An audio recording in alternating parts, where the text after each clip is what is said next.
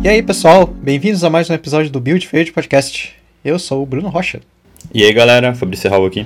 Olá, pessoal, Bruno Ramos aqui.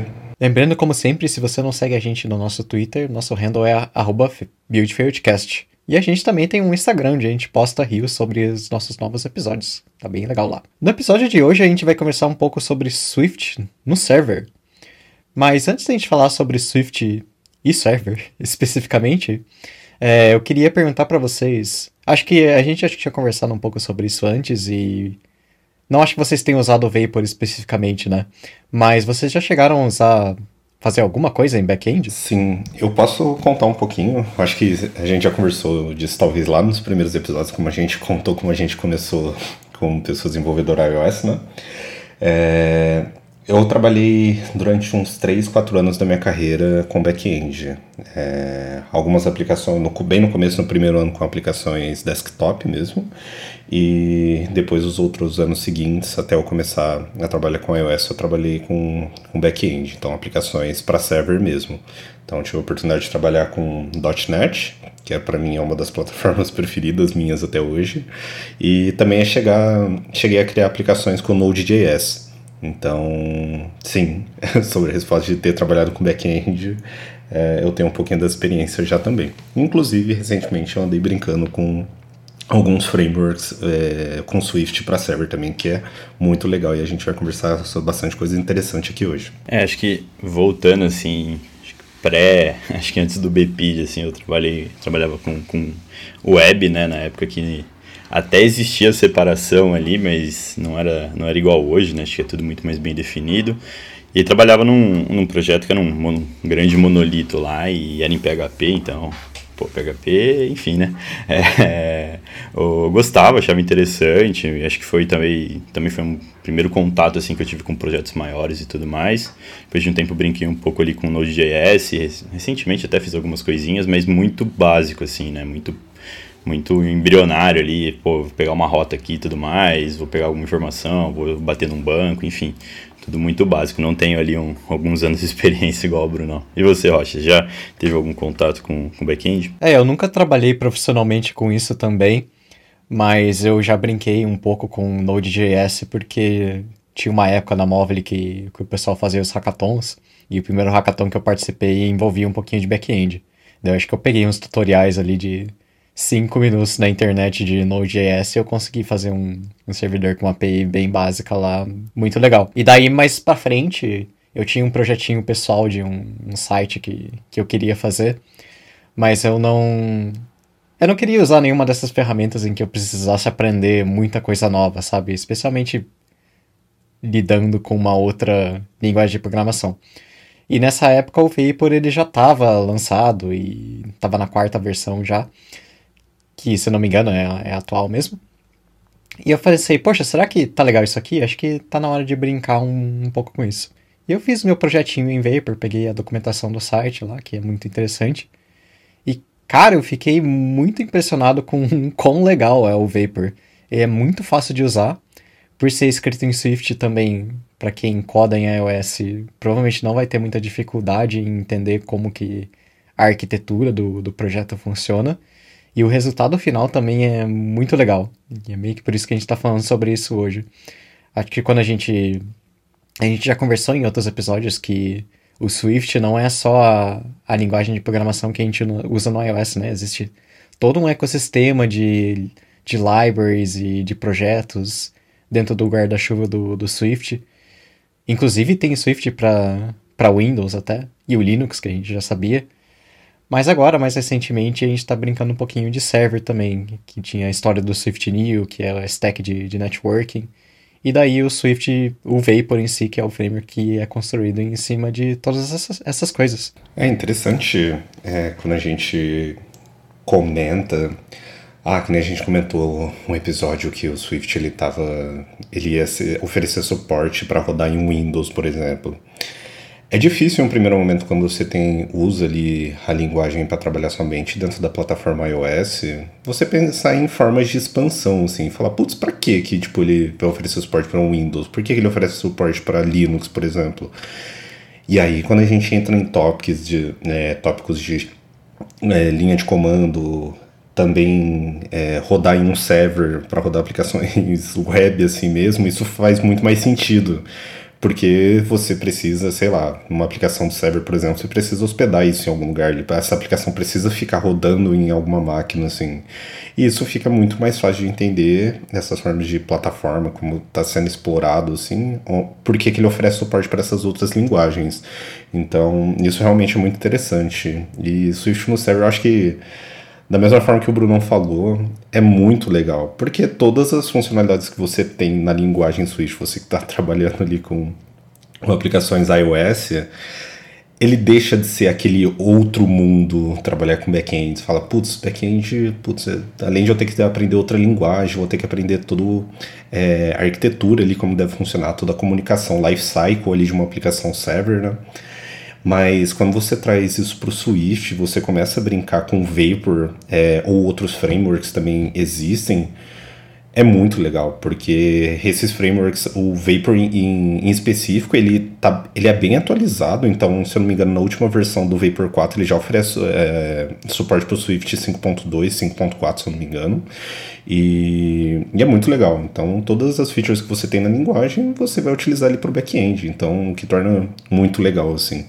E aí acho que, acho que a gente até acabou comentando já, né, agora aqui, mas é, é interessante pensar, né, por que, que isso é possível, né?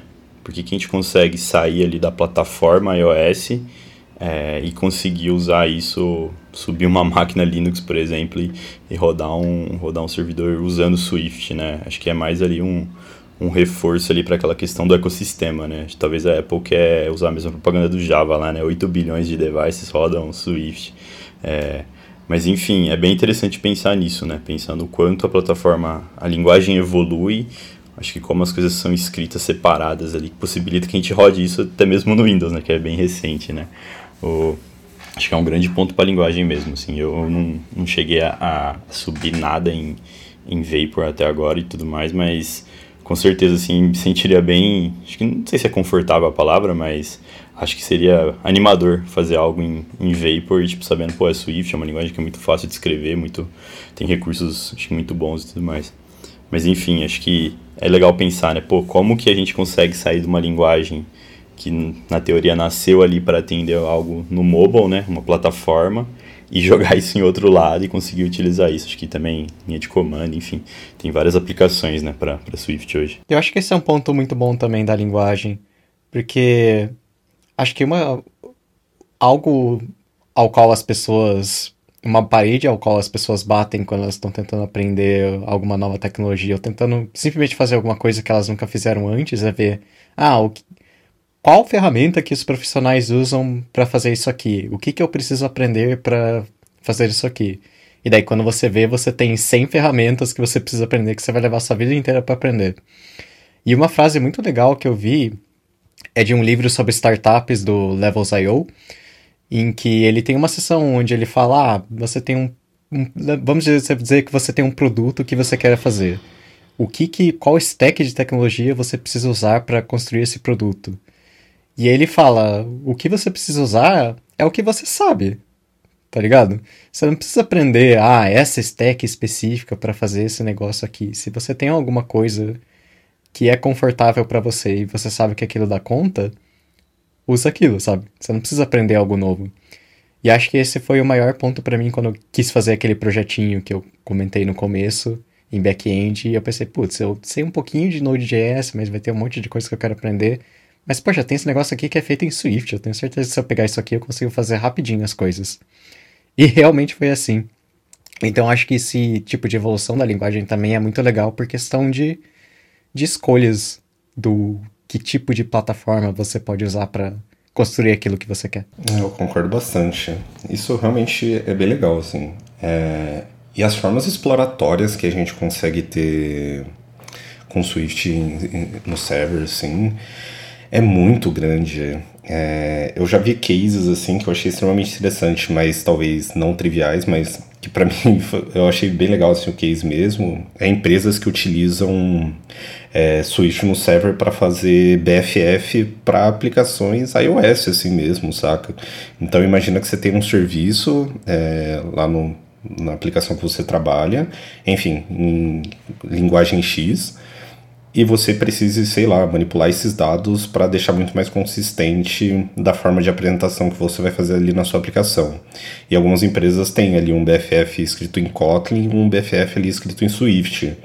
É, e eu achei muito interessante porque tipo, isso mostra é, um mundo ali de possibilidades que a gente tem, não só de fazer um core realmente de uma aplicação toda em Swift, mas poder tipo, dar essa autonomia para as pessoas que são devs é, iOS ali em específico, também conseguir mexer em coisas do server, assim, então é, tem um mundo bem gigante, assim, o que é muito interessante também. Acho que essa abordagem de construir BFF com, com Vapor ou com Kotlin é interessante, acho que talvez para aproximar, né? Acho que acaba tirando uma barreira ali de quem, poxa, eu não manjo, eu não conheço, mas peraí, vamos fazer um BFF aqui, acho que você vai consumir outros serviços que não, não que é trivial, né? Mas acho que é um, é um, um bom exercício de entrada ali. Mas a linguagem que você vai usar é uma linguagem que você já usa no dia a dia, sabe? Acho que é um, é uma boa forma para acho que incentivar pessoas a testarem plataformas diferentes, porque é algo que eu pelo menos eu já senti vontade já de depois de trabalhar tantos anos com iOS às vezes dá vontade de fazer outra coisa, sabe? E acho que é natural, né, ter esse, esse sentimento. E acho que é algo que agrega para a carreira das pessoas. Você ter um outro contato, você vê como as coisas funcionam do, digamos, do outro lado ali, né? O que, que tem além dessa requisição que eu estou fazendo, sabe? Então acho que talvez quando a empresa, os projetos começam a usar uma linguagem que é a mesma que você usa no dia a dia, né, que outra pessoa desenvolvedora está usando de outra plataforma ali, acho que acaba ajudando. Acho que é um bom incentivo, né, para você começar, né? Tipo, poxa, você não precisa fazer, você não precisa aprender uma outra linguagem, sabe? Você não vai precisar aprender um, sei lá, um Java, um Kotlin, um Rust da vida. Você simplesmente pode fazer o que você fazia com Swift mesmo, as coisas vão mudar, é natural, né? Outra plataforma ali, mas acho que acaba tirando uma barreira grande. Interessante, ô Bruno. Gente, BFF para mim é Best Friends Forever. O que que significa esse negócio? Não, boa. É, BFF, não no lado social, mas sim tecnologia, é a sigla de Backend for Frontend. Então, basicamente, é, o que isso significa é que normalmente esses BFFs eles são gateways ou middleware, sei lá do que, que a galera chama, é, que vai ficar, vai ser um serviço rodando entre um serviço é, core, que seja um serviço maior, ou serviço distribuído, e esse serviço vai ficar responsável por consumir esses dados, organizar eles, chamar N serviços que ele precisar, organizar é, esses dados para aplicação é, mobile, por exemplo. E o que, que isso significa é que sua aplicação ele vai precisar, em vez de ele ter que, sei lá, sincronizar 10 serviços diferentes é, e manipular esses dados e criar seu domain model ali, o seu BFF ele vai ficar responsável por fazer isso. Então você vai bater ali num único endpoint que ele já vai te trazer todos esses dados que você precisa. É, então, basicamente, assim, grande resumo, é esse BFF que a gente está falando. Entendi. Que seria o equivalente se no web, por exemplo, você. a camada do back-end especificamente que traduz todo o conteúdo para o HTML, no caso. Exatamente. Muito bom. Agora que está clarificado, vamos continuar. Então, como a gente está falando sobre Swift no server e Vapor, eu pensei que eu podia falar um pouquinho sobre como isso funciona, caso tenha alguém ouvindo que não, não tenha visto isso antes. Basicamente, pensa no Vapor como se fosse um, um projeto de Xcode normal do iOS, mesma coisa, só que quando você compila aquilo, ao invés de você abrir um simulador e ter seu app rodando, ele roda um server na sua máquina. Então, se você já brincou com com Apache, esse tipo de coisa, que você roda um serviço e você consegue ver no seu localhost uh, as suas APIs rodando, é a mesma coisa no Vapor. Então ele, ele cria um projeto Xcode, que se eu não me engano ele usa o Switch Package Manager, não, não lembro de cabeça. E aí dentro dele, ele tem uma arquitetura parecida como se você fizesse um, algum serviço de injeção de dependência no, no iOS.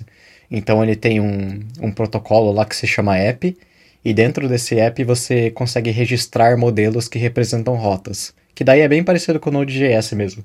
Então você tem as suas APIs, você tem um objeto que resolve essas APIs e o, o que acontece quando elas retornam. E você registra tudo isso quando o app, no caso, que seria o Vapor, ele, ele abre. E aí, quando uma request chega para o Vapor, ele pega qual a rota que resolve aquilo e ele chama um método que está é, dentro de um protocolo da, da sua rota. Então você recebe aquela request, você consegue ver os parâmetros dela, tudo bonitinho, tem os modelos em Swift lá, que é muito legal mesmo. E ele espera que você retorne que você retorne uma response. E a forma que você retorna isso é com promises. Tenho certeza que talvez hoje eles estejam tentando usar o assim que é wait. Mas como isso não existia na época, eles faziam tudo isso com, com promises. Para mim fica, fica muito legal o resultado. Mas o que eu mais gosto do Vapor é que ele tem uma API que ele chama de middlewares, que se a gente tentar criar uma descrição para isso, seria, por exemplo, alguma coisa que faz um pós-processamento de alguma outra coisa. E você pode encadear muitos desses middlewares em sequência. E a forma que ele aplica isso é você recebe uma request e ele passa essa sua request por vários desses middlewares e daí só então que você recebe a, a request, depois que todo esse processamento foi feito. E você pode usar isso para milhares de coisas, e possivelmente o uso mais útil é autenticação.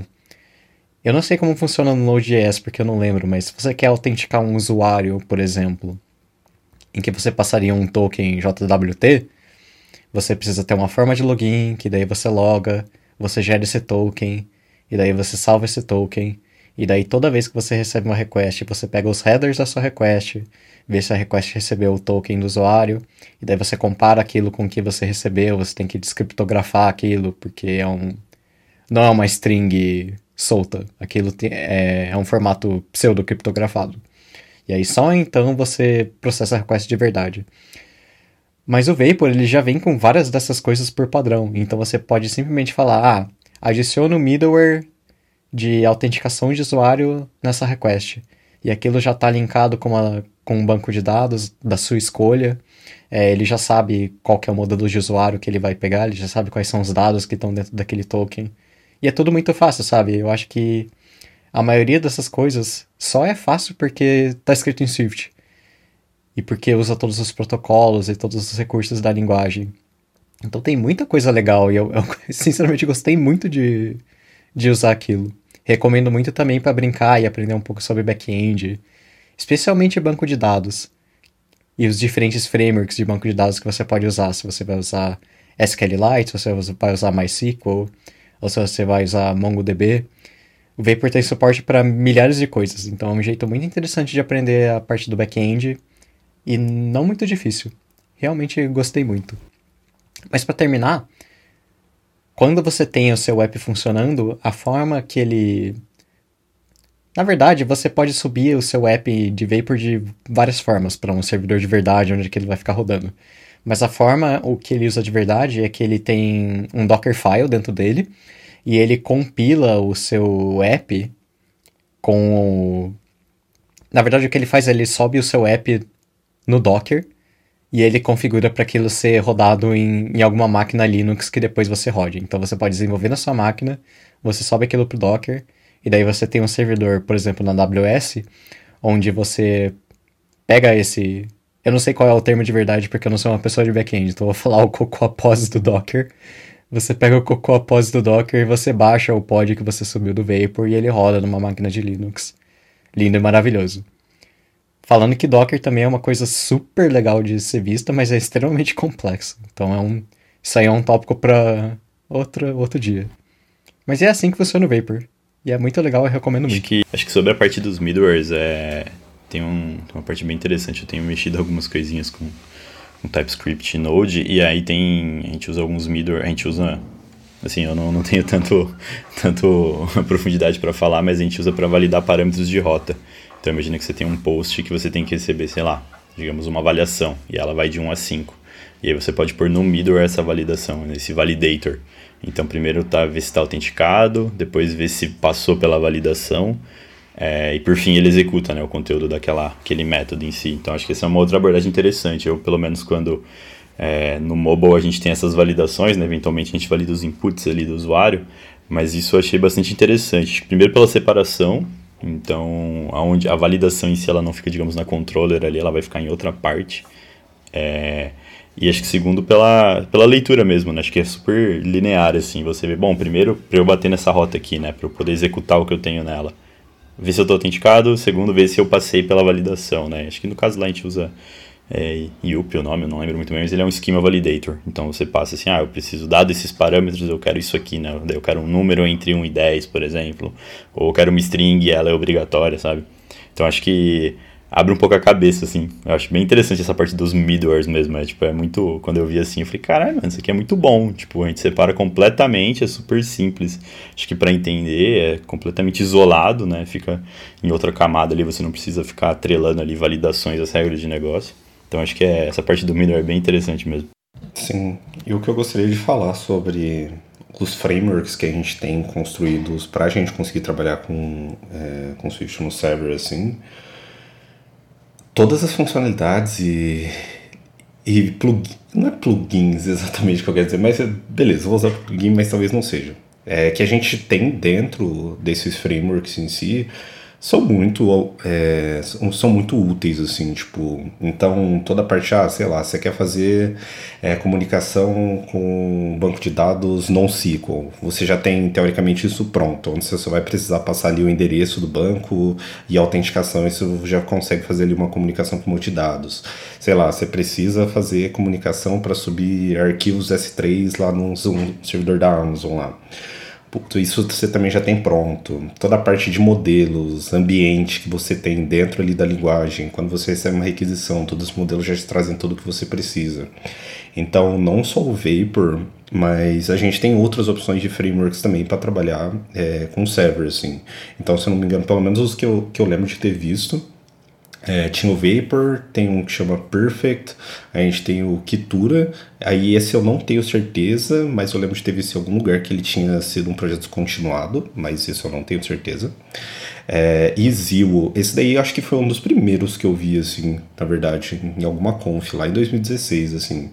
E, e é legal, tipo, que essas opções de frameworks, eles são totalmente úteis, assim, para te ajudar realmente a não ter ter que desenvolver muita coisa na mão, assim. Então, realmente eles são bem bons.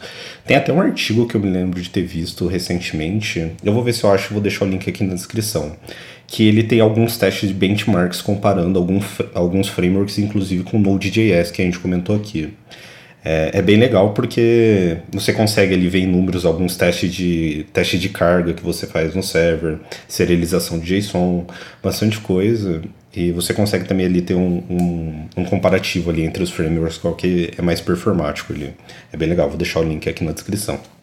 Essa é, é uma dúvida que eu sempre tenho, assim, acho que talvez pela minha falta de experiência com, com back-end no geral.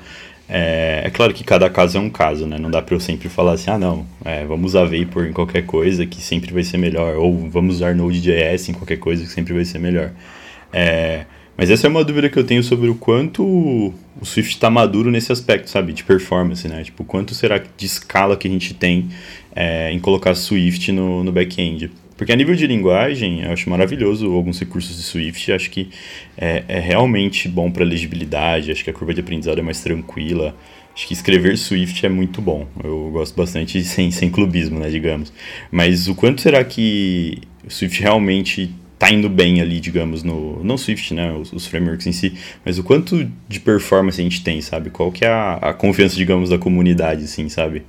É, é um ponto, acho que é um ponto que talvez mais a galera bem mais especialista assim saiba dizer, mas eu acabo ficando, acho que não é bem com o pé atrás, mas eu tenho a dúvida de quanto de quanto a gente realmente está tipo caminhando, acho que talvez evoluindo sim está, mas o quão longe a gente está, sabe? E aí acho que entram vários aspectos aqui, por exemplo, não sei se a galera de BE realmente testaria um Swift, talvez por um até mesmo preconceito por ah não, isso aí é de iOS, tipo meio que não sabe, manja, que daria para utilizar ali e, e, é super e é super simples de escrever, é uma linguagem muito poderosa. Mas eu fico com a dúvida de o quanto o quanto realmente pronto assim para produção para projetos grandes, por exemplo, o Swift tá, sabe? É, esse é um bom ponto. Eu não tenho certeza também da, da resposta, porque a gente sabe que o Swift não é perfeito em questão de performance, especialmente se você comparar com uma linguagem como, como Objective-C.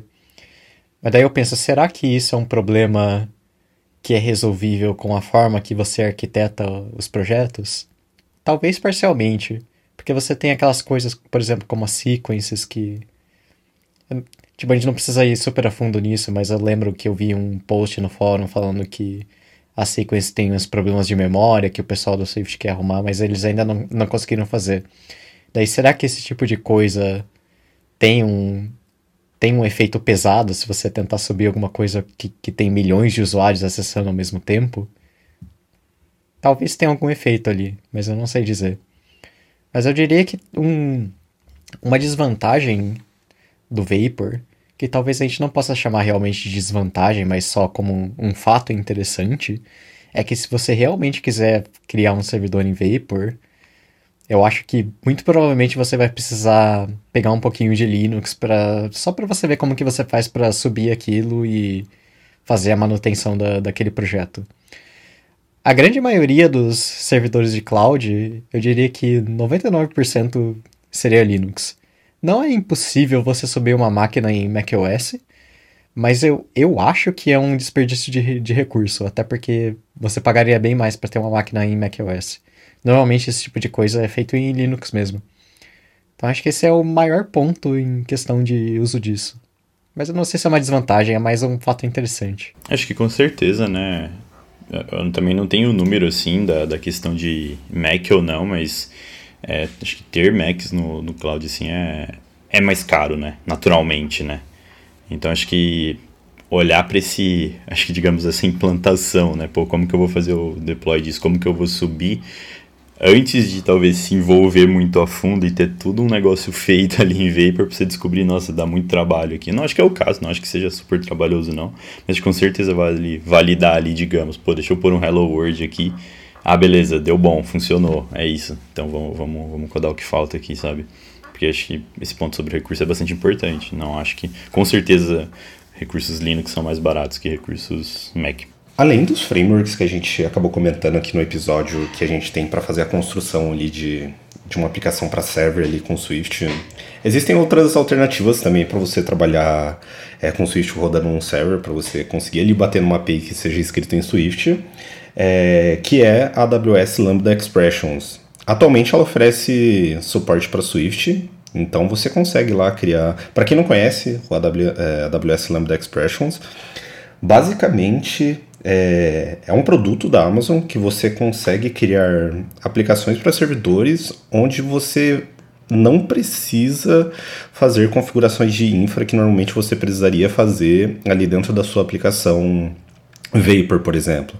Então, toda a parte de container ali utilizando Docker, que você vai fazer as configurações do ambiente, etc., você não precisa fazer isso utilizando a, é, a AWS Lambda Expressions. Então, vale a pena também para quem, ah, não, não quero construir uma aplicação do zero, entender todo, como funciona todo um lifecycle ali de uma aplicação é, server, parte de containers, precisar rodar scripts para subir isso numa máquina, procurar minha máquina que não tem nada só para subir um serviço, talvez seja uma ótima opção também. É, então fica a recomendação aí. E talvez a gente possa gravar um episódio falando somente desses server as a service que tem no mercado. Que se eu não me engano, o Firebase também tem, tem algumas é, opções para você trabalhar dessa forma. É, e o Firebase acho que chama Functions lá no Firebase. Acho que essa é, Exatamente, é essa mesmo. é a brisa. E aí, acho que só para complementar, é, até quando o Bruno trouxe aqui, eu fui dar uma procurada. Tem um vídeo do WWDC de 2020 falando sobre como funciona. Acho que para quem, eu pelo menos, eu já meio que conheci o assunto assim, sabia que existia, mas não tinha parado para ver, sabe? Então me parece bem interessante. Acho que, acho que os cuidados ali são os mesmos quando você acaba é, usando ali um Lambda, né? Você acaba, digamos, preso ali ao, ao à infraestrutura que você está subindo, né? Você acaba ficando digamos, com algumas limitações ali, mas o parece um bom recurso para quem quer fazer algo rápido, que acho que esse é um dos pontos, né, sobre, sobre serverless, é algo que te dá muita velocidade, e talvez ali você tá juntando, né, pô, eu tenho a velocidade e tenho também, acho que a facilidade que eu tenho, o conhecimento de Swift, sabe? Então parece uma boa alternativa, assim, para quem não quer começar com Vapor ou outro framework. Sim, é legal que até mesmo no Swift.org tem documentações sobre o Lambda Expressions.